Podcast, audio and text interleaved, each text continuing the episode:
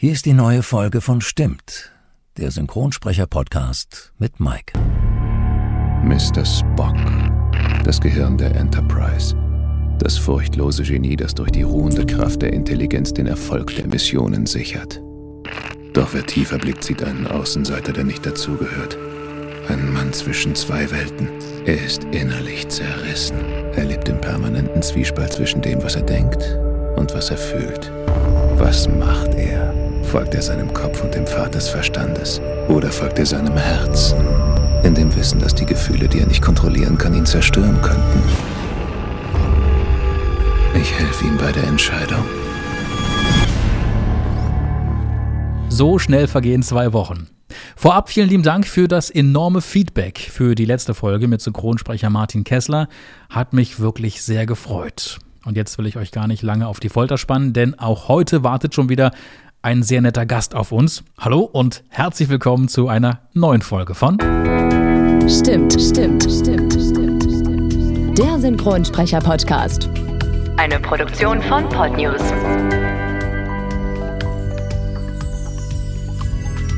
Auch in dieser Folge geht es wieder in die schöne, weite Welt der Synchronbranche und heute gibt es endlich die schon lang versprochene Folge mit dem großartigen Sascha Rotermund. Auch er war ja bereits vor der Corona-Pandemie bei uns zu Gast, nur dass ihr euch also nicht wundert, warum kein Wort darüber verloren wird. Sascha Rotermund ist unter anderem die deutsche Stimme von Benedict Cumberbatch und auch von Oma C. Den kennen viele ja von uns aus dem Film Ziemlich beste Freunde, Plötzlich Papa, Heute bin ich Samba oder auch im ganz neuen Film Ruf der Wildnis, zusammen übrigens mit Harrison Ford. Dann würde ich sagen, auf geht's, viel Spaß und gute Unterhaltung. Sie kaufen das Gekleckse doch nicht etwa für 30.000 Euro. Ist doch völlig absurd. Da hat irgendein Typ Nasenbluten und verlangt dafür 30.000 Euro? Schwachsinn, Philipp. Für 50 Euro gehe ich in den Baumarkt und zeige Ihnen, welche Spur mein Dasein hinterlässt. Ich pack noch Blau drauf, wenn Sie wollen. Keine Arme, keine Schokolade. Das ist witzig, oder? Ich blödel rum. Schwarzer Humor. Keine Arme, keine Schokolade. Na los. Äußerst passend. Fabelhafter Witz. So ist es nun mal. Sie haben keine Arme, Philipp. Marge Simpson wird begeistert sein. Leider fehlt uns das Publikum auch aus Berlin und ich habe das Gefühl, ganz, ganz viele Synchronsprecher leben, kommen nicht ursprünglich aus Berlin, aber leben in Berlin, weil es hier, glaube ich, äh, die meisten Möglichkeiten gibt, auch synchron zu sprechen. Auch er lebt in Berlin und arbeitet sehr, sehr viel in Berlin, ist aber gebürtig ähm, aus Nordrhein-Westfalen, aus einer kleinen Stadt äh, Arnsberg. Ist die so klein? Die ist eigentlich. Man sagte, man, man sagte, man, man nennt es dann Kleinstadt. Arnsberg hat äh, inklusive der umliegenden Ortschaften, hallo lieber Arnsberger, ich möchte jetzt nichts Falsches sagen, ich glaube an die 70, 75.000 Einwohner. Ich bin aber nicht hundertprozentig sicher. Also so klein ist es nicht wirklich, es ist kein Dorf. Trotzdem ist es aber noch unter dieser magischen 100.000 Grenze und auch weit von der Großstadt entfernt bei mir zu Gast Sascha Rotermond. Hallo, Schön, hallo, ich freue mich sehr. Bist. Ich freue mich sehr, dass Danke. du dazu gesagt hast. Du bist Schauspieler, du bist ein Musiker, du bist Hörspiel, Hörbuchsprecher. Aber vor allem, warum du auch heute hier bist, du bist Synchronsprecher. Unter anderem bist du äh, zum Beispiel die Stimme von Schauspieler Benedict Cumberbatch, John Hamm ja. oder auch. Und da war ich, das muss ich sagen, da war ich extrem verwundert, weil dieser Unterschied zu Benedict Cumberbatch da kommen wir auch gleich nochmal zu sprechen. Und Oma C ist ja doch schon ziemlich gewaltig, was die Stimmlagen ja. angeht. Ja, also absolut. Oma C, wenn wer jetzt sagt, äh, wer ist denn Oma C? Das ist äh, ein großartiger französischer Schauspieler, ja, zum Beispiel ja. bekannt aus Ziemlich beste Freunde. Mhm. Ja, Und jetzt werden viele sagen, ach, Nein, das, das macht, äh, ja, das macht der Sascha Rotermund. Das macht er auch. Bevor wir auf diese Rollen eingehen, ja. gehe ich mal ganz kurz so ein bisschen deine Vita. Ich habe mich ein bisschen schlau gemacht vorher. Du hast ja eine Schauspielausbildung absolviert. Ja. Vorher allerdings habe ich gelesen, hast du Lehramt studiert? Wolltest du Lehrer werden vorher? Naja, wollte Lehrer werden. Äh, das sind so die, das sind so die unsicheren Jahre nach der, nach dem Abi, würde ich jetzt mal so sagen. Man macht, äh, also ich habe damals das Abi gemacht, dann ist man, bin ich erstmal in den Zivildienst gegangen, den es zu meiner Zeit, also Abi 93 ist mein Jahrgang. Dann habe ich erstmal 15 Monate damals noch Zivildienst gemacht und das war alles relativ äh, unsicher noch in der Zeit, was, was wird und was, was will ich eigentlich. Und ich wusste eigentlich damals schon, dass ich gerne was Künstlerisches machen wollte. Aber, und das ist ein bisschen auch natürlich irgendwie dem, dem Leben in der Kleinstadt äh, geschuldet, natürlich, wir hatten da auch Strom und fließend Wasser, so ist es nicht. Und wir hatten auch Kabelfernsehen und all das. Und nur ist die nächste große Stadt auch nicht so weit entfernt. Das Bochumer Schauspielhaus äh, beispielsweise, eines der besten Häuser in Deutschland, war nicht allzu weit weg. Das kam aber alles viel später erst, dass ich selber diese Traute hatte und äh, äh gesagt habe, okay, ich gehe wirklich zu diesen, zu diesen äh, Spießrutenläufen von Vorsprechen an die Schauspielschulen und versuche es da. Und wenn ich dann genommen werde, ähm, bewege ich mich auf diesen Markt oder begebe ich mich auf dieses Parkett mit dem Risiko, möglicherweise nicht mein ganzes Leben lang davon äh, leben zu können, im wahrsten Sinne des Wortes. Ich hatte da einen großen, äh, großen, großen Respekt vor. Deswegen habe ich mich erstmal, sage ich mal so, auf äh, den etwas vermeintlich äh, sicherer scheinenden Weg begeben, gab's aber da gesucht. Gab es auch Ansagen von zu Hause, von, von, von Mama oder Papa? Also ich kenne das von mir, als ich ja dann sagte, ich möchte ins Radio. Äh, ich habe ja 18 Jahre Radio gemacht und dann hieß es, ach, oh, weißt du, ganz ehrlich, Junge, mach doch mal, lerne doch mal einen vernünftigen Beruf, da, da kannst du da, da, kriegst du da kein Geld für. War das bei dir ähnlich, dass deine Eltern das mal, oh Gott, du willst Schauspieler werden? Sascha, ehrlich. Also ich kann, kann sagen, dass das Gott sei Dank eben nicht so gewesen ist, aber auf der anderen Seite war es auch nicht so, dass meine Eltern äh, mich extra gepusht hätten. Du Junge, geh raus und äh, begeistere die Massen. Äh, nein, natürlich, meine Eltern sind äh, sehr, sehr bodenständige, realistische, wunderbare Menschen. Und ähm, natürlich wäre es denen, glaube ich, im ersten Augenblick lieber gewesen, ich hätte etwas, ja, eben sicherer erscheinendes mhm. studiert oder gelernt oder wie auch immer. Aber ich habe in meiner Jugend schon sehr viel Theater gespielt und war einfach sehr früh war bei mir klar, dass Musik und, und Theater äh, die Dinge sind, die mir in irgendeiner Form liegen. Und äh, auch da waren sie immer sehr, sehr, sehr stolz. Und als es dann darum ging, okay, ich versuch's jetzt, haben die 1A hinter mir gestanden und haben das dann auch unterstützt. Äh, ich musste mir das mit äh, Ferienarbeit und so weiter, musste ich mir das Geld dafür selber zusammensuchen, mhm. das ja. Also mir wurde da quasi mir wurde da nichts, ich, mir wurde da, äh, ich wurde nicht mit Geldregen quasi gesegnet von der Seite aus. Das musste ich dann halt eben alles selber, selber machen. Aber sie haben nicht gesagt, um Gottes Willen, tu das bitte nicht, sondern im Gegenteil äh, und auch gerade dann, als ich dann die Aufnahmeprüfung bestanden hatte, waren sie dann sehr, sehr stolz und sind bis heute da sehr stolz drauf. Das können sie auch durchaus. Ähm, nach deiner Ausbildung äh, zum Schauspieler ging es ans Theater, später sogar auch ins Fernsehen. Ja. Und dann musst du dir ja irgendwann gesagt haben, ey, irgendwie reicht mir das nicht. ne? Also dann kam mir dann Synchronsprechen irgendwann.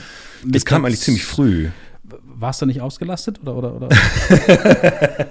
ich kann tatsächlich sagen, dass ich das mit der Synchronisiererei, aber auch was Hörspiele und Hörbücher anging, persönlich und selber sehr spannend fand. Ich weiß noch, wie ich früher mit meinem kleinen Bruder und meiner großen Schwester zusammen vom Fernseher saß und da lief Captain Future und dann sah ich irgendwie, was steht da im Nachspann? Arena Synchron. Aha. Mm. Das heißt, also die Schauspieler, die wir sonst auch manchmal hier im Fernsehen sehen, das ist doch die Stimme von dem und dem, den ich jetzt gerade hier gehört habe mhm. als Captain Future oder mhm. war, war, Wolfgang Völz ist da drin zu hören und mhm. solche Granden. Und äh, das fand ich spannend. Und ich wusste dann zu Hause, ich habe hier eine Hörspielkassette davon von, von, von Asterix und Obelix. Das ist, das ist Günther Pfitzmann. Ach was. Und da habe ich erst gerafft, dass mhm. das tatsächlich einfach auch ein Betätigungsfeld für bekannte, gute, tolle oder überhaupt Schauspieler ist. Und das fand ich, fand ich spannend. Und deswegen habe ich dann gedacht, als ich den Beruf ergriffen hatte und auch äh, fertig studiert hatte, mhm. ähm, wusste ich, da habe ich Lust drauf und da werde ich, da werde ich mich bewerben. Und das habe ich ziemlich früh getan, eigentlich. Ziemlich, sogar noch während, während meines Studiums oder dann halt eben, wie gesagt, spätestens, als ich dann damit, damit fertig war. Es war völlig klar, dass ich, ich habe Theaterschauspieler studiert. Mhm. Und das war klar, dass das der Hauptberuf ist, von dem alles ausgeht. Mhm. Und man hat uns auch tatsächlich auf der Schauspielschule beigebracht, dass die ersten zwei Jahre Stadttheater nach der Schauspielschule äh, im Grunde noch zur Ausbildung dazugehören. Also vier Jahre studieren mit allem, was dazugehört und dann zwei Jahre raus, raus, raus, jeden Abend auf die Bühne. Mhm. Egal was, jeden Abend auf die Bühne, jeden Abend vor die Leute. Und dass das quasi das ist, was den Schauspieler dann regelrecht noch schleift und richtig in seine Bahn wirft. Spätestens dann überlegt man sich irgendwann mal, ich war fest engagiert im, äh, in, im, im äh, Theater Magdeburg damals, mhm. dass da theoretisch dann halt eben einfach noch etwas dazukommen kann. Das Festengagement hat in der Tat bedeutet, ein Stück nach dem anderen zu machen, mhm. von montags bis samstags jeden Tag äh, Proben zu haben und abends Vorstellung, mhm. Samstagabend Vorstellung, Sonntagabend Vorstellung. Also maximal der Sonntagvormittag blieb einem, äh, blieb einem dann übrig für, für freie Zeit. Ähm, irgendwann hat man dann auch mal eine Zeit, wo eine Premiere gerade raus ist und man ist vielleicht im nächsten Stück gerade nicht drin und dann kann man das nutzen und man muss es manchmal aus mhm. finanziellen Gründen auch, weil das Festengagement am Theater oder häufig ist es generell am Theater so, dass die, äh, dass die, dass die Gagen einfach nicht so pralle sind. Mhm. Da muss man einfach auch schon mal ein bisschen nachhelfen. Und das sieht im Fernsehen generell äh, anders aus, dass die Drehtage, die Drehtage etwas besser bezahlt werden und äh, das ist zum Beispiel in der Synchronisation auch so, dass das Ganze das dann so ein, äh, ganz gut auffangen kann. Aber ich hatte auf alles Lust, das stimmt. War das bei dem Synchron bei dir, dass du gesagt hast, das wäre was für mich, weil du überzeugt warst, ey, ich habe eigentlich eine richtig coole Stimme? Ich nee. glaube, daraus könnte ich was machen. Oder, oder hattest du einfach generell auf die Tätigkeit Lust? Ja, die Tätigkeit war es. Ich konnte nicht sagen, irgendwie, ja, sicher, das kann ich bestimmt unheimlich gut. Oder haben andere vielleicht zu dir gesagt, ey, Sascha, du hast so eine tolle Stimme, du musst das, kennt man ja. Ne? Also ja, ich, ich habe das, das, früher äh, auch mal gehört, ey, Mike, du hast so, du hast eine tolle Stimme, mach doch was draus. Ja, in der, in der Tat, das ist was, was mir noch lange, bevor ich mich mit dem äh, Gedanken überhaupt Schauspiel zu studieren äh, befasst habe, hat es das gegeben. Jetzt nicht im Übermaß, ja. aber durchaus, oh, Stimme, also, Du klingst für jemanden, den ich kenne. Der ist beim Radio. Übrigens. Der ist beim Radio, das kam häufig.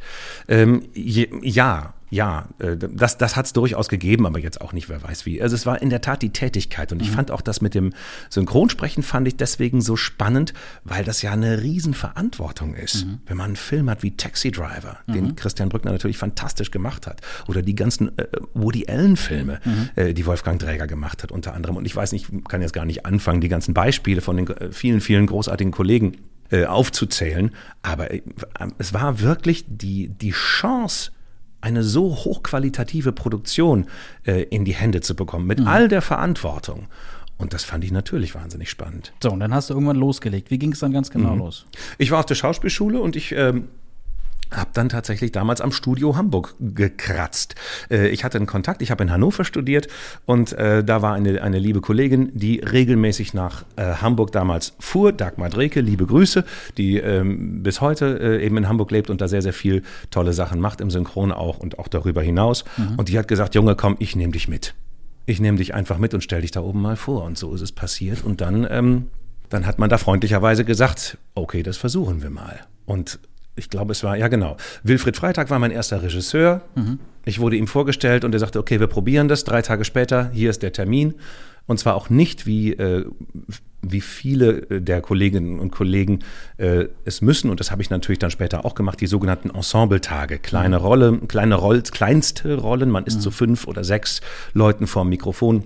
Und dann ist es was, was ich Marktplatzgeräusche, Hintergrund oder mhm. eine Polizeistaffel oder sowas, wo man nur so kleine, so kleine Spitzen mal raushört, aber wirklich keine wirklichen Dialoge, mhm. die finden im Vordergrund statt.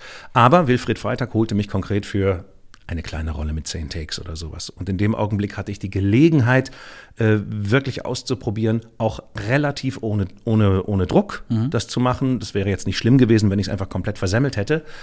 Aber so habe ich den ersten Schritt gemacht und das hieß, okay, ist gut gegangen, Gott sei Dank hat geklappt. Äh, den Jungen können wir wieder bestellen. Weißt du noch, was das war? Was für eine Rolle? Nicht wirklich. Ich glaube, es war Profiler. Pretender Profiler gab es damals Serien, okay. die so hießen. Und ja, Pretender Profiler wurde damals produziert. War, ich glaube, eine, eine von den beiden ist es gewesen. Und äh, Nash Bridges gab es damals mit Don Johnson. Doch, Wurde das, auch das da im Nebenatelier gemacht. Ach, ja, ja, ja, ja. Richtig. Da, also da, das waren so die allerersten kleinen Baustellen. Okay. Du hast ja gesagt, als es oder bevor oder dass es losging, hast du erstmal an vielen Türen kratzen müssen.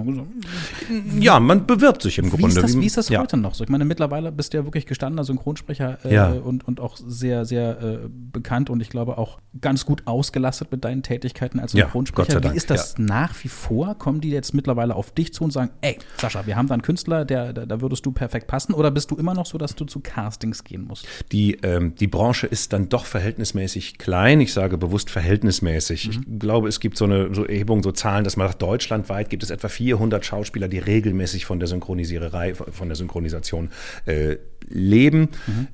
Ich habe das große Glück, dass ähm, ja wie gesagt, man kennt sich untereinander und dass die Leute auf mich zukommen, aber weil wir uns, ich mache das jetzt seit ungefähr 17 Jahren, mhm. halt eben aber dann doch inzwischen alle gut kennen. Es gibt immer wieder neue Leute, es gibt mhm. immer wieder neue Regisseure, die sagen, oh, den kenne ich jetzt aber doch noch nicht. Aber dadurch, dass ich im Laufe der Jahre das Glück hatte, doch relativ viele äh, bekannte Sachen zu machen, wie ziemlich beste Freunde, wie halt eben Benedict Cumberbatch in verschiedensten Filmen. Mhm Mad Men oder Grey's Anatomy oder ich weiß nicht, also große, ähm, große Multiplikatoren ähm, gibt es einen gewissen Bekanntheitsgrad und das bringt mich in die glückliche Situation, dass Leute zu mir kommen. Das heißt aber nicht, dass ich nicht auch zu Castings gehen müsste, mhm. denn es gibt immer wieder die Situation, dass ein Auftraggeber sagt, äh, ich kenne zwar die Leute alle, ich will die aber auf der Rolle hören. So, und jetzt schickt mir bitte mal Spieler 1, 2, 3, 4, 5. Mhm. Nehmt die mal bitte alle auf. Und jetzt möchte ich mal eben rausfinden, wie klingt der auf der Rolle, wie setzt der Schauspieler jeweils die Rolle um und vor allem auch, wie klingt der im Zusammenhang mit dem, mit dem und dem Kollegen, der und der Kollegin. Und das ist etwas, was es ganz häufig auch im Theater und im Film gibt, was die Castings angeht. Einerseits natürlich gucken, funktioniert das, können mhm. wir zusammenarbeiten auch, sprechen Regisseur und Schauspieler die gleiche, die gleiche Sprache äh, auch, aber auch welche Leute passen gut zusammen. Also ist die Harmonie da sehr wichtig in dem Fall? Die Harmonie unter den Leuten, dass das, mhm. dass das, gut, dass das gut funktioniert, die Zusammenarbeit gut funktioniert, aber auch welche Leute klingen gut mhm. zusammen. Mhm. Manchmal hatten wir das zum Beispiel, dass man, dass man denkt, ähm, der Schauspieler, äh, die beiden passen prinzipiell sehr gut zusammen, die sind sich aber gerade stimmlich dann doch, ah, blöd, zu ähnlich. Und das Publikum muss das besser auseinanderkriegen, mhm. auch akustisch. Nicht nur, dass man sieht, aha, der Kleine ist klein und dick und der andere ist groß und dünn, äh, sondern dass die Stimmen sich da einfach auch ein kleines bisschen unterscheiden. Das ist vor allem auch im Hörspiel wichtig. Jetzt hast du ja gesagt, seit 17 Jahren äh, bist du Synchronsprecher. Ist man mit 17 Jahren Erfahrung kann man sich schon zum, zum, zum alten Hasen zählen? Ich meine, wir sind ungefähr ein, ein, Eisen. Äh, ja. oder zum alten Eisen. Wir sind ja ein, ein Alter, ne, ungefähr. Ja. Zwei Jahre Unterschied. Äh, wir sagen jetzt nicht, äh, wer älter und wer jünger ist. Aber ist man schon ein alter Hase in dem Geschäft, wenn man 17 Jahre dabei ist? Ja, oder? die Branche ist schnell. Die ja? Branche, Branche, ist schnell. Sie bewegt sich auch sehr schnell und es wächst äh, sehr, sehr schnell. Ähm, einfach ähm, auch Nachwuchs, auch Nachwuchs heran, was man, was man, mhm. was man sieht. Und ich bekomme, denke das ganz, ganz häufig, oh, wow, wieder ein neues Gesicht, ah, wieder, dich kenne mhm. ich jetzt tatsächlich noch nicht. Und äh, ja, ich glaube schon. Ich habe neulich das erste Mal gedacht, beim, im Zusammenhang mit dem Schauspieler John Hamm war es, den ich seit der Serie Mad Men mache. Und wenn ich mhm. mich recht entsinne, haben wir 2010 mit Mad Men angefangen. Ungefähr. Und jetzt haben wir 2020. Also das mhm. heißt, ich habe den ersten sozusagen Schauspieler als Feststimme, wenn man das so sagen möchte, den ich sehr seitdem begleite, wo ich inzwischen mir alte Fotos von der Serie Mad Men manchmal sehe ja. und denke, ja, wir sind beide zehn Jahre älter geworden. Wir kommen mal gleich auf ein, äh, auf ein paar Schauspieler, die du auch vor allem fest synchronisierst. Also für die sagen, ja, doch, die Stimme kommt mir, kommt mir sehr bekannt vor. Also unter anderem hast du äh, Jesse Spencer ne? ja. aus, aus Dr. House synchronisiert. Da musste ich auch ein bisschen schmunzeln, als ich gelesen habe, LL Cool J yeah. hast du synchronisiert in ich immer noch. Los Angeles. Machst du immer noch? Ja. Wie, wie kam es denn dazu? Ist, es, ist, ist, ist das eine Herausforderung? Äh, äh also, äh, ja, also, ich, ich frage, ne, also ich bin ja Synchronsprecher-Fan. Ich bin ja kein, ne, ich bin ja kein Synchronsprecher, sondern ich bin Fan dieser, ja. dieser Branche. Ich mag es. Ich, ich liebe es, wie, wie Leute es wirklich können, ihre Stimmen so dermaßen ähm, äh, ähm, einzusetzen, auch, auch auf unterschiedlichste Art und Weise. Und wenn man dann jemanden nimmt wie Jesse Spencer oder dann plötzlich auch LL Cool J äh, oder dann auch im Gegensatz äh, plötzlich dann Omar C, zu dem ja. kommen wir auch noch gleich zu sprechen. Wie war das, als das Angebot kam? Sascha, du machst LL Cool J.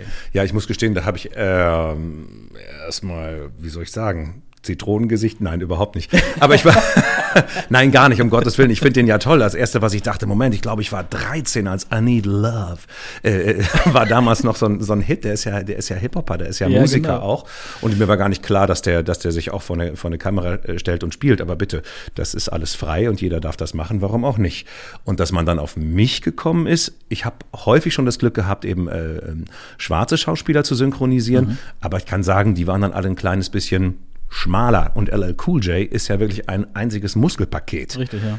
Was sie in dem Augenblick, glaube ich, wollten, war äh, eine Symbiose herstellen, weil diese Rolle, die der LL Cool J da spielt, ist natürlich ein Kraftpaket, aber auf der anderen Seite äh, ein sehr feinsinniger, hochgebildeter Mann, der mhm. mehrere Sprachen spricht und einfach unheimlich viel äh, auf der, auf der Pfanne hat. Und zwar eben, wie gesagt, auch aus dem, gerade aus dem, aus dem Bereich, äh, aus dem Bereich Bildung. Und ich glaube, das haben sie irgendwie, irgendwie versucht, da eine Symbiose irgendwie hinzukriegen. Oder das haben sie, haben sie gewollt. Und äh, der Plan ist, ist offenbar aufgegangen. Wir sind, glaube ich, in der 13. Staffel oder was. Wahnsinn. Unglaublich.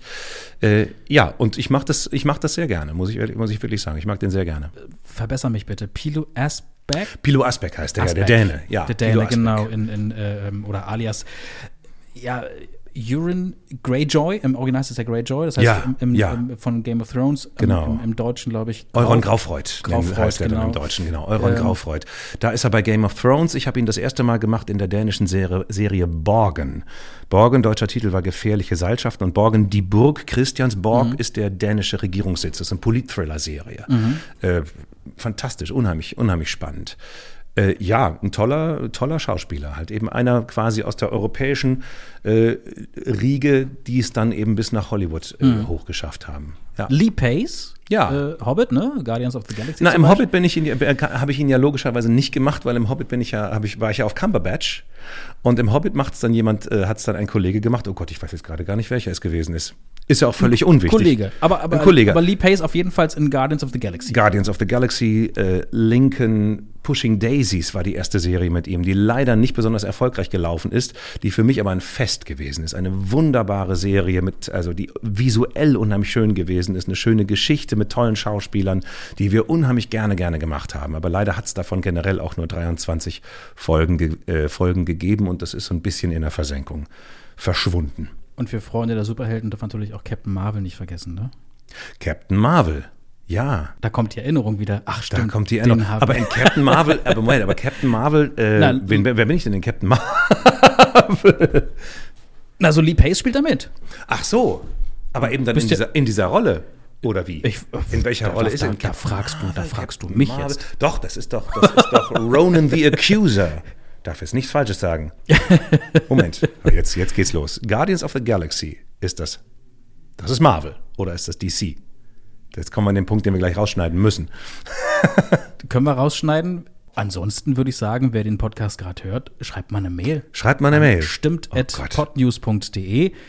Das weiß Lee ich Pace. selber nicht. Hat ja im Hobbit mitgespielt, wurde aber nicht von Sascha synchronisiert. Guardians of the Galaxy und Captain Marvel.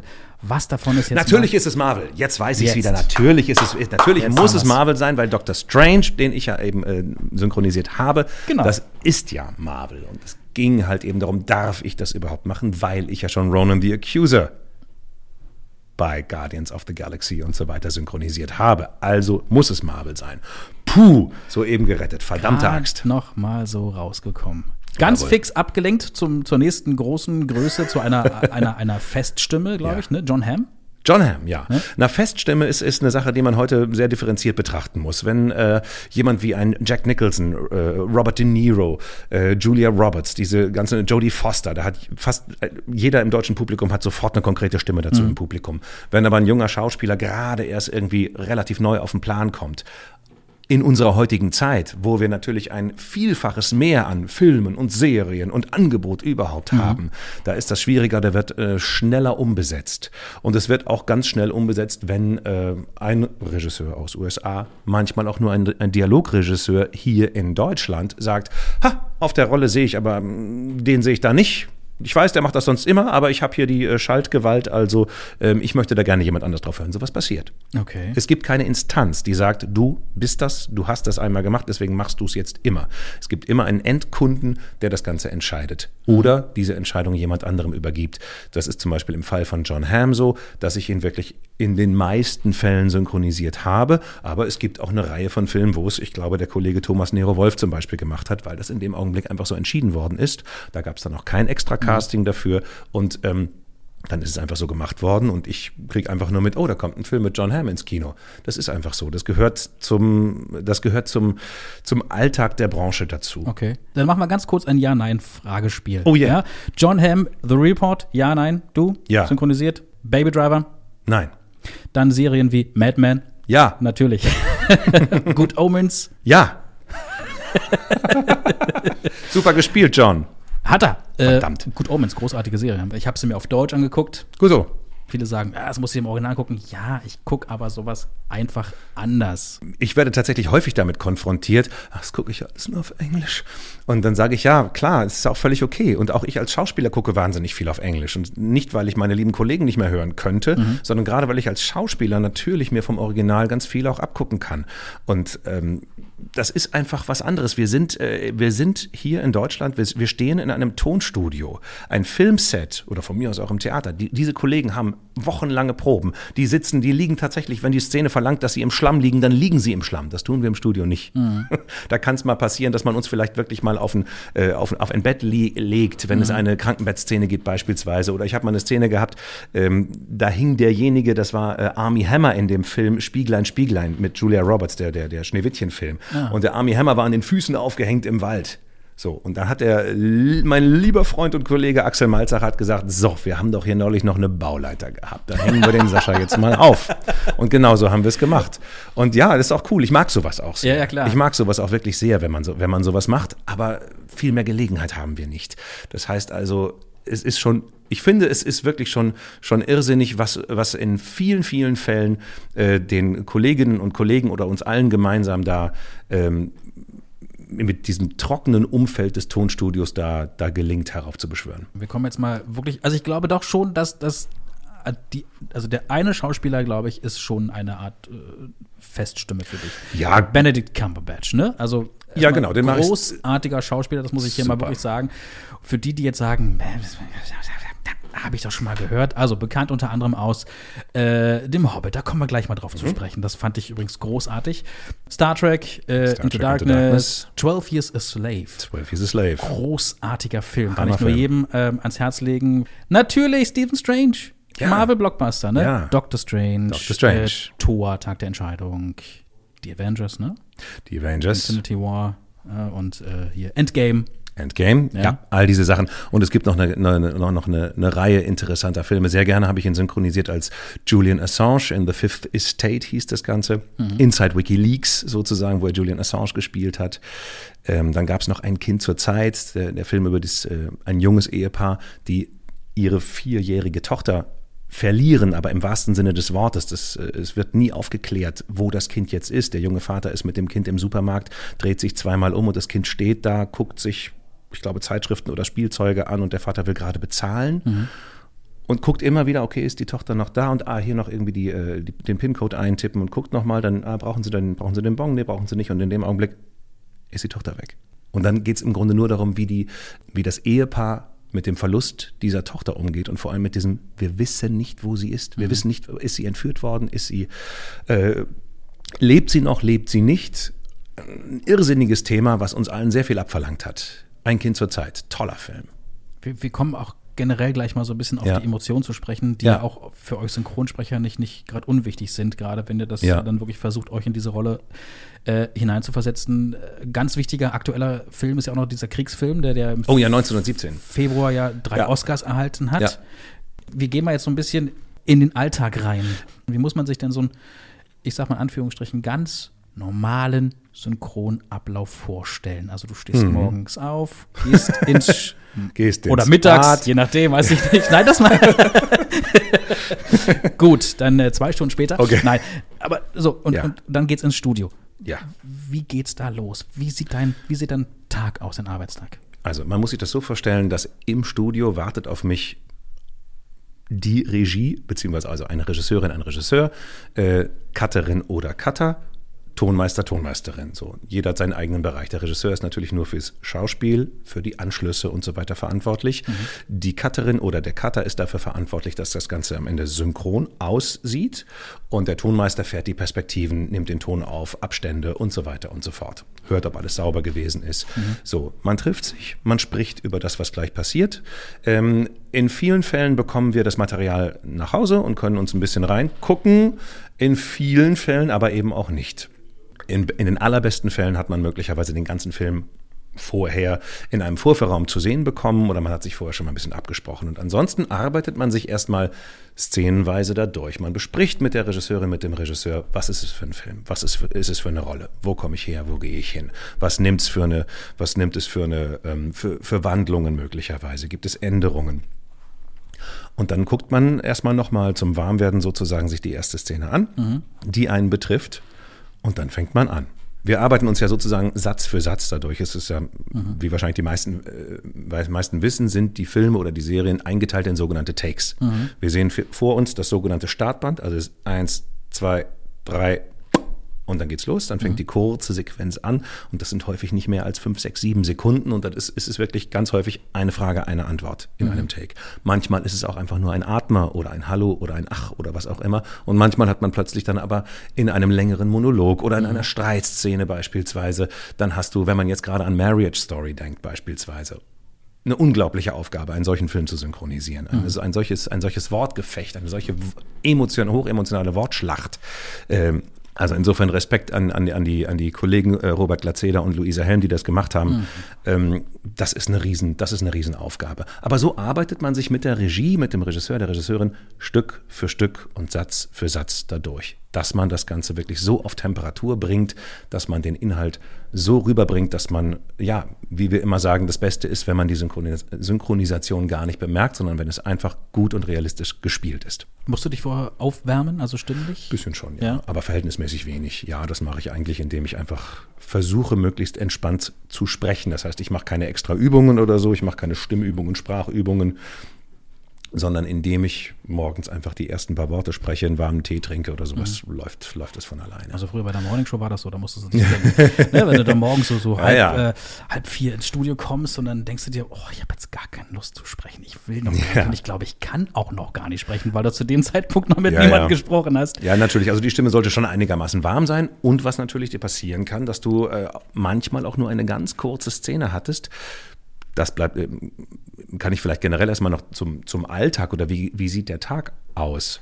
Manchmal hat man halt eine, einen längeren Tag an einer einzigen Baustelle sozusagen, mhm. an einem Film und man ist wirklich einen ganzen Tag damit beschäftigt. Es gibt aber auch sehr, sehr viele Arbeitstage, wo ich drei oder vier verschiedene kleine Rollen äh, habe. Oder man sagt, wir haben jetzt quasi von dem Film jetzt nur noch zwei Stunden Arbeits, Arbeitspensum, äh, Arbeitspensum übrig. Mhm. So, dann ist es mir schon mal passiert. Zum Beispiel, ich weiß gar nicht mehr, was es gewesen ist, aber auf jeden Fall eine äh, Kriegssituation, sehr ernst mit viel Geschrei und Bombenhagel und ich weiß nicht was noch. Und wenn man da morgens um neun mit einer kalten Stimme reingeht mhm. und äh, da dieses blanke Entsetzen aus sich rausschreien muss, dann ist man für den Tag fertig. und heiser. Und ja, in der Tat. Also dafür ist es absolut wichtig, dass die Stimme insofern ausgebildet ist, mhm. dass sie das halt einfach auch ab kann. Und meistens bleibt es dann nicht bei einmal einsprechen, ne, eines Takes. Ja, ja, also da sagt dann plötzlich, dann kommt da, dann die Off-Stimme und sagt, äh, du, das war schon ganz okay, aber. Ja, dann hat man da den, den Todesschrei, irgendwie den existenziellen Todesschrei äh, von sich, von sich gelassen, möglicherweise. Mhm. Und dann äh, kommt dann von rechts irgendwie, ja, das war jetzt ein bisschen zu kurz, brauchen wir nochmal. und du denkst, vielen Dank, ich habe mir gerade die Seele aus dem Leib geschrien und das blanke Elend und äh, du kommst mir mit so irdischen Dingen wie muss noch ein bisschen länger sein. Vielen bist, Dank. Bist du schon mal fast verzweifelt beim Einsprechen? Also gerade wenn es dann so darum geht, dass die Regie dann immer sagt, hm, mach nochmal, hm, mach nochmal. Ähm, nee, also fast verzweifelt, glaube ich, würde ich jetzt nicht sagen. Aber natürlich, es gibt schwere Arbeiten. Mhm. Es gibt manchmal auch wirklich einfach rein technisch schwere Takes, wo dann äh, der Satz fängt an, dann kommt ein Atmer, dann räuspert er sich, dann stottert er sich in den nächsten Satz rein, möglicherweise. Mhm. Ein Omar Sy, so, so, so, ein Vielsprecher, Schnellsprecher mhm. vor allem auch. Oder wenn ich an die ganzen alten Woody Allen-Filme denke, die ich ja nicht machen musste, aber Halleluja, was mhm. muss das für eine, für eine Heidenarbeit gewesen sein? Und na klar, da beißt du irgendwann in den Tisch und denkst, verdammt, verdammt, wann bezwinge ich diesen Take? Das ist aber nur die, nur die technische Variante. Natürlich äh, gerät man auch immer mal, das passiert einem auch im Theater und auch im Film mal an einen extrem anspruchsvollen Regisseur, eine Regisseurin. Und dann denkst du vielleicht möglicherweise irgendwann, verdammt, ich krieg das nicht hin, was der oder die gerade von mir will.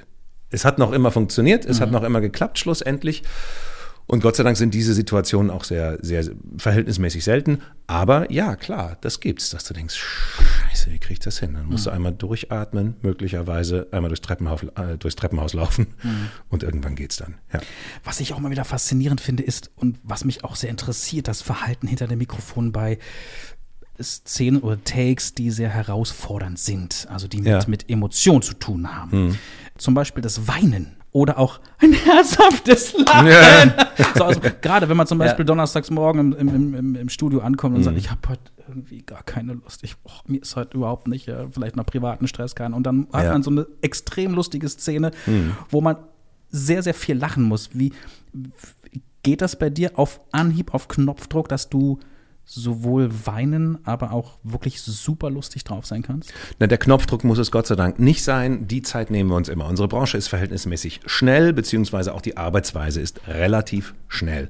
Aber für solche Sachen äh, nehm, gibt, erstens gibt man uns, zweitens nehmen wir uns auch alle Zeit, die wir brauchen. Ja, auf jeden Fall. Und dann guckt Wie, wie man sich das Ganze Zeit aus? Also ja. wenn du jetzt wirklich eine traurige Szene hast, äh, wo du weißt, okay, jetzt, jetzt bist du am Boden zerstört. Ja, dadurch, dass wir uns, das ist im Grunde dann fast ähnlich wie im, wie im Theater auch, wo ich den Zusammenhang ja habe, wo ich mich auf eine solche Szene hingearbeitet habe. Und auch äh, in den meisten Fällen arbeiten wir auch im Synchron da chronologisch. Das heißt, wir kommen durch die Geschichte auch dorthin. Wenn man das möglicherweise mal nicht sieht oder sowas, dann äh, habe ich trotzdem aber die Einführung und dann wird es einfach auch ernst im Studio. Sodass wir das wissen. Und es ist mein Beruf, das dann auch äh, hochzupumpen. Ich kann jetzt nicht auf Schnips anfangen zu weinen, äh, aber ich habe so, was heißt meine Tricks, aber re relativ schnell kriege ich das, relativ schnell kriege ich, äh, kriege ich das, kriege ich das hin, dass ich die erstickte Stimme dann habe, geschweige denn tatsächlich anfange zu weinen. Ja, Ja, ist das schon mal passiert? ja, ja, ja. Ich habe im Grunde total ich weiß noch nicht mal mehr, wie er hieß. Es war ein ganz, ganz schlechter Actionfilm, wo äh, ein, ein, ein, ein, Ehepaar, ein Ehepaar, die Mutter lag im Sterben und der gemeinsame kleine Sohn saß zu Hause und wusste nicht, äh, was, was passiert und wusste überhaupt nicht, was Sache ist. Und der Vater war mit einem aus dem Ausland äh, geklauten, gehandelten Organspendeherzen in einem LKW unterwegs, um zu dessen Frau zu fahren. Okay. Und es gab eine heftige Szene, eine Verfolgungsjagd und dieser Mann sitzt in diesem LKW neben ihm dieses Herz, was er zu seiner Frau bringen will, telefoniert mit seinem Sohn, der zu Hause sitzt, überhaupt nicht weiß, warum Papa und Mama jetzt gerade nicht zu Hause sind. Und während er diese Verfolgungsjagd fährt, singt er ihm ein, ein Schlaflied. Da habe ich, ich glaube, ich weiß es nicht mehr, fünf bis zehn Minuten habe ich gebraucht, bis ich überhaupt, okay, lasst mich bitte einen Moment lang in Ruhe. Ja. Und dann war ich platt und fertig, ja. Ja, ja, auf jeden Fall. Aber äh, das, das Interessante war, dass das ja wirklich so ein mittelmäßiger Film gewesen ist. Aber die Szene, die hat mich dann umgehauen. Ja. Wir sind alle emotionale Menschen, das lässt einen nicht Absolut. kalt. Und ähm, ja, wie gesagt, es gab diesen Film Ein Kind zur Zeit.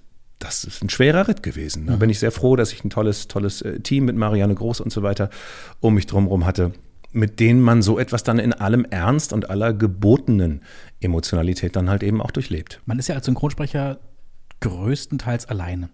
Ist man da so manchmal so ein bisschen einsam? Man, man, man, man vermisst vielleicht doch noch jemanden neben sich am Mikrofon, wenn man zum Beispiel, wenn es um Dialoge vor allem geht. Rechnen wir mal 10 bis 15 Jahre zurück, da war das noch eher gar und gäbe, dass Ja. man wirklich auch auf jeden Fall zu zweit enga engagiert wurde.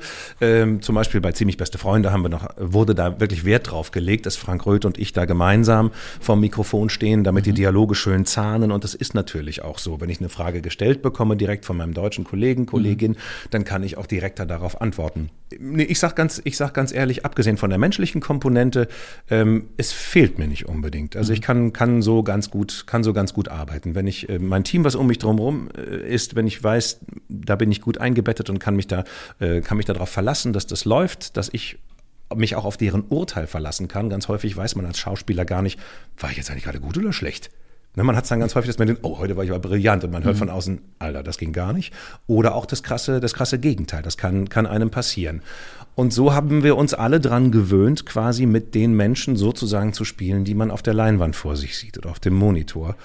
Und das, ähm, das funktioniert schon. Das, fun- das, ich habe mich damit sehr gut, sehr gut arrangiert, aber ähm, freue mich natürlich, wenn das nochmal passiert, dass äh, eine Kollegin oder ein Kollege halt dazukommt. Was ich bei der Recherche ähm, ähm, über, über dich als Synchronsprecher herausgefunden habe, das wusste ich vorher nicht. Also ich wusste natürlich klar, dass das äh, Benedict Cumberbatch im Original gemacht hat, den Smaug in Ja. äh, den, den bösen Drachen. Den Drachen, ja. Äh, Gibt es auch ein Video bei YouTube, kann man sich mal anschauen, äh, Benedict Cumberbatch und dann äh, Smaug. Und dann sieht man wirklich, wie er ähm, sich regelrecht ins Zeug legt, um, um Ja, ja. diesen Drachen Also nachzuahmen. er hat's, naja, er hat's regelrecht, er hat's regelrecht, soweit ich weiß, körperlich gespielt und Ja. die Bewegungen des Drachen sind auch im, Nachher, äh, im Nachhinein erst an seine Bewegungen angepasst worden. Und ich sag, großartige Leistung. Ja, tierisch. Also megamäßig. Und dann, ähm, durftest du das quasi ja auch äh, dann synchronisieren. Genau, ich hatte keinen Motion Capture Anzug mehr an dabei, aber Warum nicht? Das verstehe ich nicht. ja, hätte ich gerne mal gemacht. Aber, ja, wir haben es dann, wir haben es dann in einer sehr akribischen Arbeit, kann ich sagen, ähm, synchronisiert mit Mhm. äh, Katrin Fröhlich in der Regie ähm, und es war also ein relativ großes Team äh, drumherum auch trotzdem noch dabei. Es war jemand von Warner Deutschland, jemand von Warner USA Mhm. noch dabei. Also das ist äh, sehr, sehr genau beobachtet worden, was da gemacht wird. Ja. Wenn ich dich jetzt frage, könntest du uns einen kleinen Auszug geben? ich weiß, einige, einige Synchronsprecher, die hier schon bei uns zu Gast waren, äh, sagen, ja, mache ich ganz kurz, ja, mache ich aber nicht. Wie schaut es bei dir aus, wenn man dich fragt, Mensch, kannst du mal ganz kurz eine, eine Rolle darbieten? Ja, ich fand, äh, tatsächlich verneine ich das immer und Natürlich kann ich jetzt ganz nah ans Mikro rankommen. und ein bisschen vor mich hin grunzen, aber beim Smaug ist es ja zum Beispiel so, dass ich gar nicht so wahnsinnig ins Mikro gegrunzt habe, sondern es ist ja sehr, sehr viel technisch auch gemacht worden im Nachhinein. Ähm, ganz häufig werde ich gefragt, erschreckenderweise wirklich gefragt, ah, Omar Sy, ein Schwarzer, wie spricht denn der? Und wie machst du das? Du verstellst dann doch deine Stimme. Und ich kann dann immer nur sagen, nein, ich verstelle meine Stimme nicht. Ich komme ins Studio und ich spiele eine Rolle nach, die ich vor mir sehe. Und ich löse das alles über Situation und über Haltung. Wenn ich einen Comic, einen Zeichentrickfilm habe und ich weiß, da muss einer so sprechen, wie auch immer, oder so oder sowas, dann biete ich irgendwas an, dann ist das eine Comedy-Charge, die ich dann selber mache in dem Augenblick. Das macht dann auch Spaß. Aber ähm, kannst du mal so sprechen wie der? Oder benutz bitte deine Dr. Strange-Stimme. Dann denke ich so, okay, ich mache mal eben die Schublade auf. Hier ist jetzt die ziemlich beste Freunde-Stimme, hier ist die Smaug-Stimme. Nein, äh, deswegen verneine ich das immer wieder, weil ich sage, ich bin ja jetzt nicht in der Situation. Oder was ich immer toll finde, ist natürlich, wenn die Leute sagen, ach, ich hätte dich jetzt gar nicht erkannt. Nee, warum auch? Hier steht ja auch jetzt nicht der Dries aus Ziemlich Beste Freunde oder äh, Dr. Strange vor dir, hier steht Sascha Rotermund vor dir, fertig. Und das ist es. Und ich spiele eine Rolle. Und auch im Theater und auch im Film verwandle ich mich ja, auch wenn ich aussehe wie ich und wenn ich klinge wie ich. Und so ist es im Synchron auch, dass ich das gebe, was ich von mir als Sascha Rotermund, aber dann doch eben als Schauspieler zu geben habe. Und dann entsteht eine, eine Symbiose aus dem, was ich spiele und dem, was man sieht. Und so auch beispielsweise zwischen Benedict Cumberbatch, John Hamm oder Omar Sy und meinem Spiel und meiner Stimme entsteht dann eine Symbiose. Und im besten Fall denkt man da nicht drüber nach und lässt sich einfach die Geschichte erzählen. Ja, aber um darauf zurückzukommen, deswegen mache ich das tatsächlich nicht so gerne. Ich bin häufig darauf angesprochen worden und manchmal tue ich es dann auch.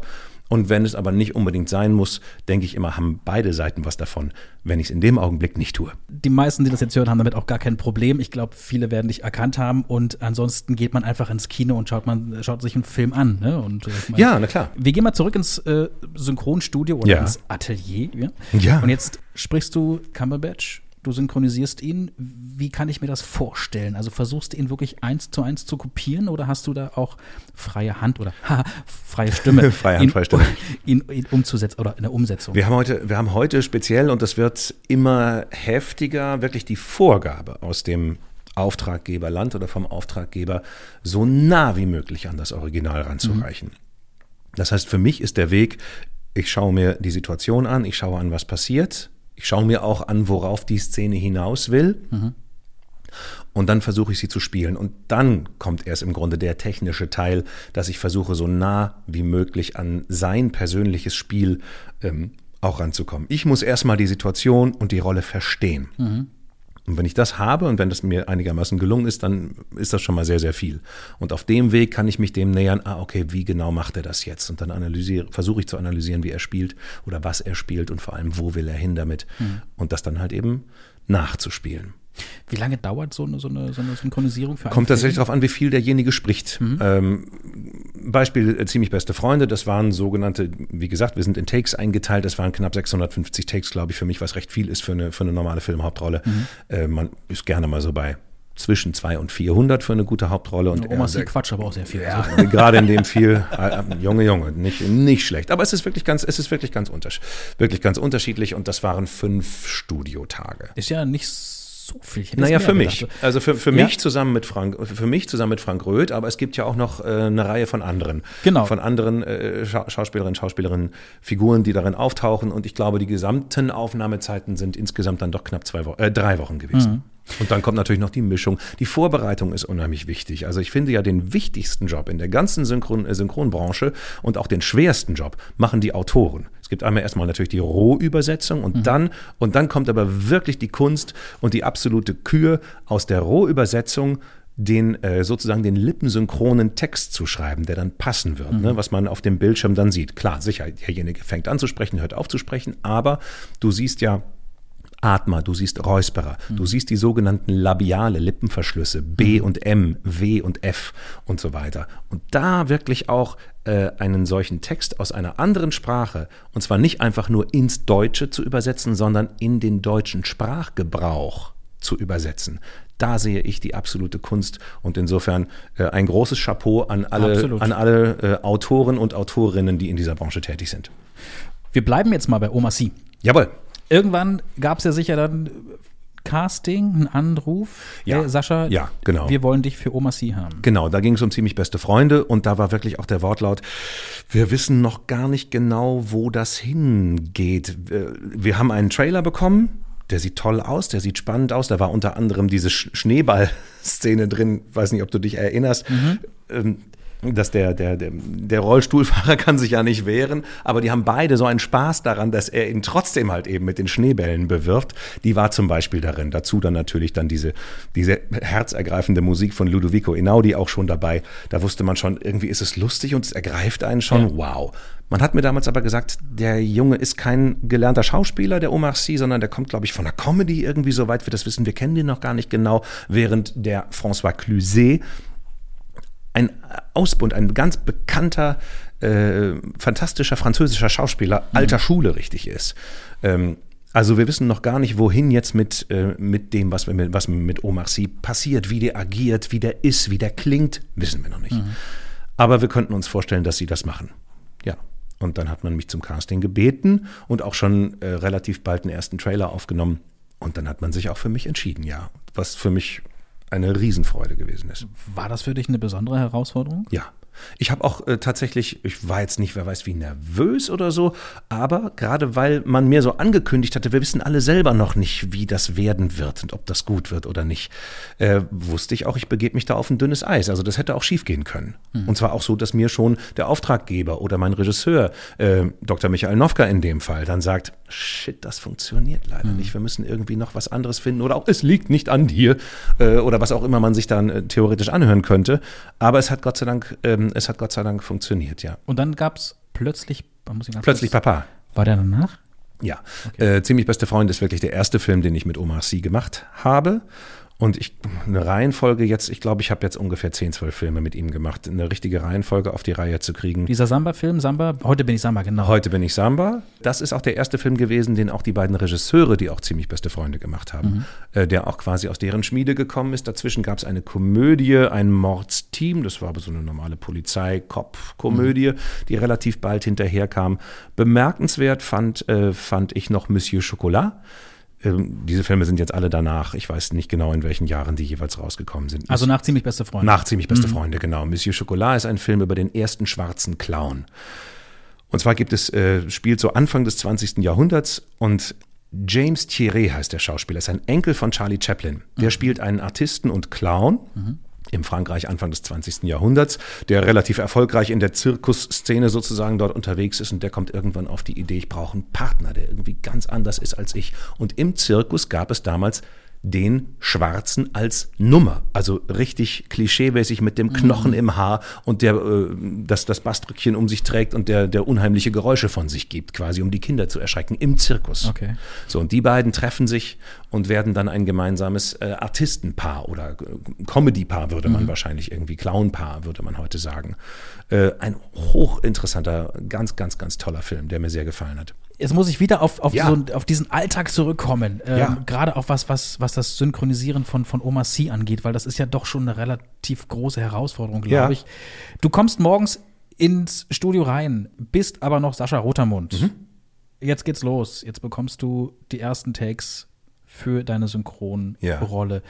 Wie schnell kommst du in diese Rolle rein? Wie, wie schnell funktioniert? Kannst du da wirklich switchen und sagen, so, okay, aufgewärmt bin ich jetzt, geht sofort und jetzt kann ich mich sofort auf, diesen, ja. auf diese Rolle konzentrieren? Ich, ja, also Konzentration ist, ist ein absolut richtiges, äh, richtiger Stichpunkt. Das ist unheimlich wichtig. Ich muss mich fokussieren. Ich mhm. muss mich einfach total fokussieren und ich muss sehen, was da passiert. Und dann versuche ich das zu verstehen und mhm. zu analysieren, was passiert, und dann versuche ich das umzusetzen. Und zwar mit meinem ganzen Körper. Mhm. Und das ist ein bisschen das Geheimnis bei Omar Sy. Wie gesagt, bin ich häufig gefragt worden, wie ist denn das gerade bei Omar Sy? Wie klingt denn der als Schwarzer? Was ihn besonders ausmacht, ist seine körperliche Agilität. Der ist sehr groß, der ist sehr kräftig und der ist, was auch was seine ganze Mimik angeht, ist der unheimlich ja, wie soll ich sagen, äh, dynamisch. Ich mhm. glaube, dynamisch ist das richtige Wort, ohne dass er irgendwie zu viel macht. Aber der ist halt unheimlich, unheimlich äh, dynamisch in seiner ganzen Art. Und das muss ich einfach auch machen. Ich muss das, ich muss das einfach äh, nicht eins zu eins, aber so gut es mir als Sascha Rotermund äh, mhm. gelingt, das zu übernehmen. Das und wenn ich mich in diesen Schwung und in diesen Elan begebe, dann funktioniert das im besten Fall. Das heißt, du stehst nicht ganz entspannt und still. Nein, überhaupt so, nicht. Sondern bewegst dich auch wirklich. Ja, so, ja, ja, ich muss ja. natürlich zusehen, dass ich das Mikrofon immer erreiche ja. mit dem, was ich, was ich da tue. Aber wir sind ja hier, so wie wir beide gerade hier sitzen, ähm, sprechen wir direkt miteinander in ein Mikrofon mhm. hinein. Aber ich habe im Synchronstudio ist die Mikrofonierung grundsätzlich anders, dass das Mikrofon, natürlich muss ich auf das Mikrofon gerichtet mhm. sprechen, aber es ist dann trotzdem natürlich das Spielen. Das heißt, das Mikrofon ist so ausgerichtet, auch etwas weiter weg von mir, dass es das, was im akustischen Raum dieses mhm. Ateliers, äh, dieses Studios stattfindet, einfangen kann. Also kann ich auch spielen. So ist, so, ist das, ähm, so ist das akustische Prinzip oder das technische Prinzip auch. Ich muss da spielen können. Und das heißt auch, ich muss meinen Körper auch mitnehmen können. Alles in gewissen Grenzen, aber dafür ist dann wieder der Tonmeister oder die Tonmeisterin da, die mich da auch in meine Schranken weist oder sagt, okay, versuch jetzt gerade irgendwie den Mittelweg zu finden, weil ansonsten habe ich zu viele Nebengeräusche, wenn du springst oder dein Hemd raschelt oder was auch mhm. immer, damit das Ganze einfach ausreichend oder richtig gut gespielt ist, aber halt eben dann auch noch im Mikro landet. Jetzt bist du seit mittlerweile 17 Jahren Synchronsprecher. Was war denn, wenn du so ein bisschen die 17 Jahre Revue passieren lässt, mhm. die größte Herausforderung ja, da muss ich jetzt mal nach, da muss ich jetzt mal nachdenken. Das ist, Weil ich hatte das Podcast, wir haben ja Zeit. ich hatte das große Glück, wirklich viel zu machen. Und äh, ja, das stimmt schon. Äh, ich äh, lebe seit Jahren von der Branche. Ich würde mich selber immer als, äh, als Schauspieler insgesamt bezeichnen, weil ich finde, das ist, das ist quasi so das Zentrum von allem und von da geht, von da geht, von da geht alles aus. Mhm. Und wenn ich jetzt an die, an die verschiedenen Projekte denke, ein Kind zur Zeit zum Beispiel, das ist wirklich eine schwierige Sache gewesen, weil das so emotional, äh, emotional gewesen ist. Es gibt aber auch Sachen, bei denen man weiß, hier ist jetzt eine sehr große ähm, oder ein großes Publikum, sagen wir mal, die da auch mit Argusaugen drauf guckt. Das ist zum Beispiel beim Smaug, beim Hobbit so gewesen. Das äh, hört sich nicht jeder so an. Und da denkt möglicherweise auch nicht unbedingt jemand an einen Schauspieler von Mitte 40 oder Benedict Cumberbatch ist, soweit ich weiß, glaube ich, ein oder zwei Jahre jünger als ich oder sogar drei Jahre jünger als ich oder Anfang 40 der halt einfach mit dieser Monsterröhre mhm. um die Ecke kommt, Absolut, ja. sondern dann denkt man möglicherweise an einen älteren Schauspieler mit einer wesentlich tieferen Stimme, der das auch hätte machen können, natürlich. Mhm. Ein Helmut Kraus, der liebe Helmut Kraus, leider verstorben, äh, der das zu der Zeit natürlich auch noch hätte wunderbar machen können, beispielsweise oder was mhm. weiß ich wer. Und man hat sich dann aber halt eben für Cumberbatch entschieden und in dem Augenblick dann, dann irgendwie auch für mich. Ich wusste, das heißt, also ich trage hier eine große Verantwortung, ich mhm. trage hier eine große Bürde, wie das aber bei so vielen anderen Filmen halt, halt mhm. eben auch so ist. Also das waren auf jeden Fall zwei Sachen, wo ich dachte, wow, hier kommt eine schwere Sache auf mich zu. Ziemlich beste Freunde gehört auch dazu, weil wir, wie gesagt, alle, alle nicht wussten, funktioniert es oder funktioniert es nicht. Die fallen mir jetzt als drei Beispiele ein. Was auch, glaube ich, mal wichtig wäre zu erwähnen, es geht ja uns allen so, wenn wir, äh, wir stehen morgens auf und sagen, oh, ich habe heute echt zu nix lustig. Oh, es ist echt nicht mein Tag. Aber ha. wie ist es bei euch Synchronsprechern? Also, wie, wie, gehst du damit persönlich um, wenn du wirklich mal einen extrem schlechten Tag hast, keine Lust auf mhm. überhaupt nichts? Wie, wie, wie, geht's dann ins Synchronstudio? Sagst du, komm, ich nehme heute doch frei, ich schaff's nicht immer wieder morgen, weil morgen fühle ich mich bestimmt wieder besser. Nee, da bleibe ich liegen. Chapeau, nee. schön, dass du das kannst. Man muss wie das muss wie, wie jeder wie jeder Mensch wie jeder Mensch auch, der sich das nicht aussuchen kann, der seinem ja. äh, seinem äh, seiner, äh, seinem Chef seiner Chefin auch nicht einfach sagen kann, so Freunde, also heute könnt ihr wirklich nicht mit mir rechnen. Habt ihr mal aus dem Fenster geguckt? Ich glaube, es geht los. Wenn ich mir vorstelle, dass äh, ich heute Abend Theatervorstellungen habe, es ist ganz häufig äh, passiert, also ich kenne es, das kenne ich auch von vielen äh, Kolleginnen und Kollegen am Theater, gerade so am Nachmittag, im Winter. Mhm. Es wird um halb fünf, fünf Uhr bereits dunkel. Und wenn man sich dann so langsam auf den Weg zur Vorstellung ins Theater macht und sieht den Autoverkehr, und sieht, diese ganzen Leute fahren jetzt nach Hause und setzen sich auf ein schönes, warmes Sofa und haben Feierabend. Und ich muss mich jetzt aufraffen und in dieses Theater reingehen.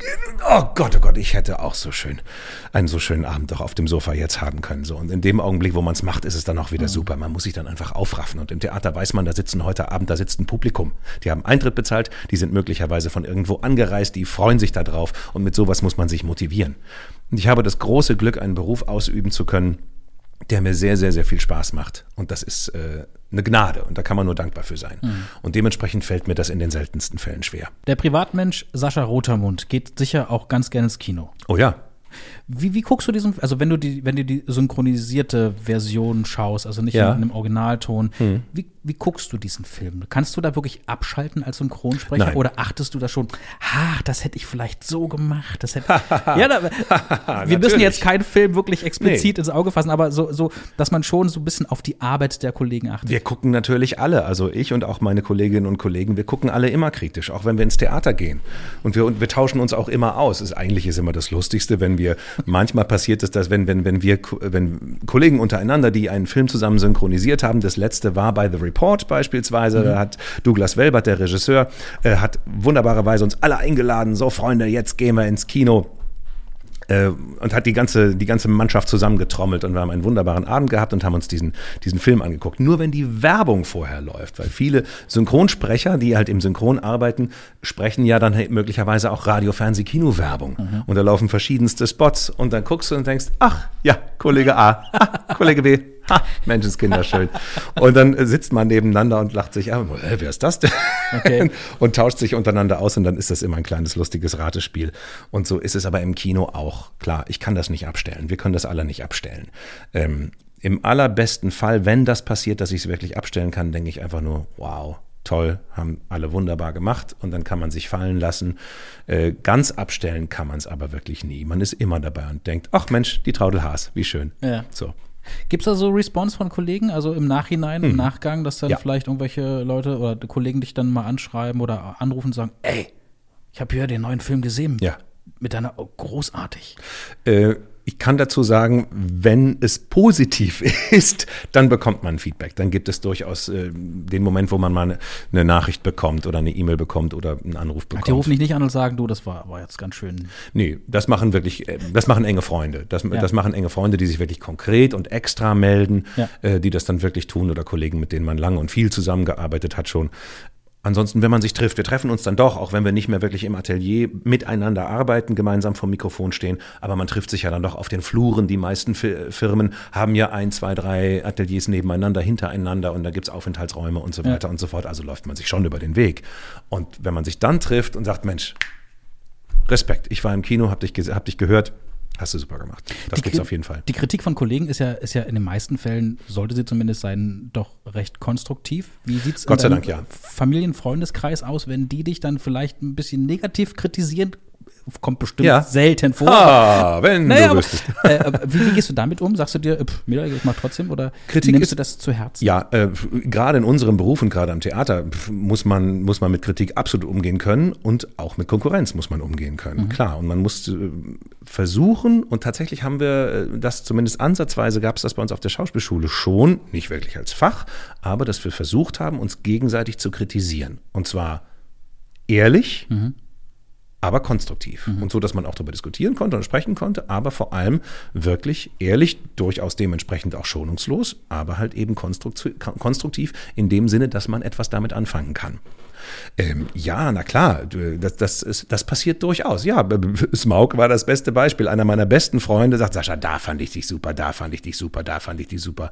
Ein ganz großer Tolkien-Fan, aber ist ganz ehrlich. Den Smaug, den nehme ich dir nicht ab. Und dann, dann sagte er aber geilerweise gleich noch dahinter, da hätte ich gerne einen Mario Adorf gehört.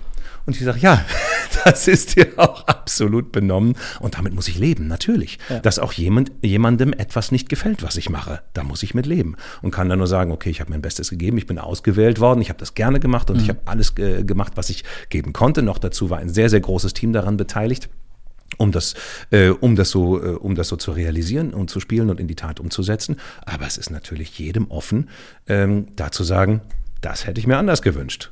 Und das kann man nur so nehmen, äh, wie es ist. Und im besten Fall für sich etwas daraus ziehen. Aber wie ich auch immer sage, ähm, Kritik ist immer gut, sich anzuhören, zu bewerten, auch persönlich zu bewerten und dann entweder was damit zu machen oder zu vergessen. Schönes Schlusswort. Sascha Rotermund war hier zu Gast beim äh, Synchronsprecher-Podcast bei Stimmt. Ich freue mich und ich habe mich sehr gefreut, dass du hier warst, dass du Ja gesagt hast, Vielen dass Dank. du dabei warst und dass wir so einen kleinen, aber feinen Einblick mal in den Arbeitsalltag eines Synchronsprechers erhalten durften. Vielen, Sehr gerne. Vielen Dank. Und dir weiterhin ähm, viel Erfolg auf der gesamten Linie und vielleicht hören, sehen wir uns mal wieder demnächst. Sehr gerne, jederzeit. Mach's gut. Alles Gute. Schön war es mal wieder. Sascha Rotermund, Synchronsprecher, Schauspieler und Musiker. Und gehört habt ihr seine Geschichte hier bei Stimmt, der Synchronsprecher-Podcast. Alle weiteren Folgen mit Sprechern wie zum Beispiel Santiago Ziesma, Martin Kessler, Irina von Bentheim, Tom Vogt, Charles Rettinghaus und noch viele, viele mehr. Die hört ihr überall da, wo es Podcasts gibt. Wir freuen uns auf jeden Fall auf euer Feedback und auch äh, Gästevorschläge. Welchen Synchronsprecher, welche Synchronsprecherin würdet ihr ganz gerne mal bei uns hören? Welche Geschichten möchtet ihr ganz gerne mal hier hören? Schreibt uns via Facebook, Instagram oder auch gern per E-Mail. Das Ganze dann an stimmt.podnews.de. Und die nächste Folge, die gibt es dann wieder in zwei Wochen. Und zwar am, muss ich gucken, äh, 8. September. Und dann zu Gast die deutsche Stimme von Tommy Lee Jones, Ronald Nitschke. Freue ich mich jetzt schon sehr drauf. Vielen Dank fürs Zuhören, passt auf euch auf und bleibt mir gewogen. Euer Marc Wirth. Macht's gut. Tschüss. Stimmt, stimmt, stimmt, stimmt, stimmt. Der Synchronsprecher-Podcast. Eine Produktion von Podnews. Alle Folgen und weitere Podcasts bei Podnews und allen wichtigen Podcast-Portalen.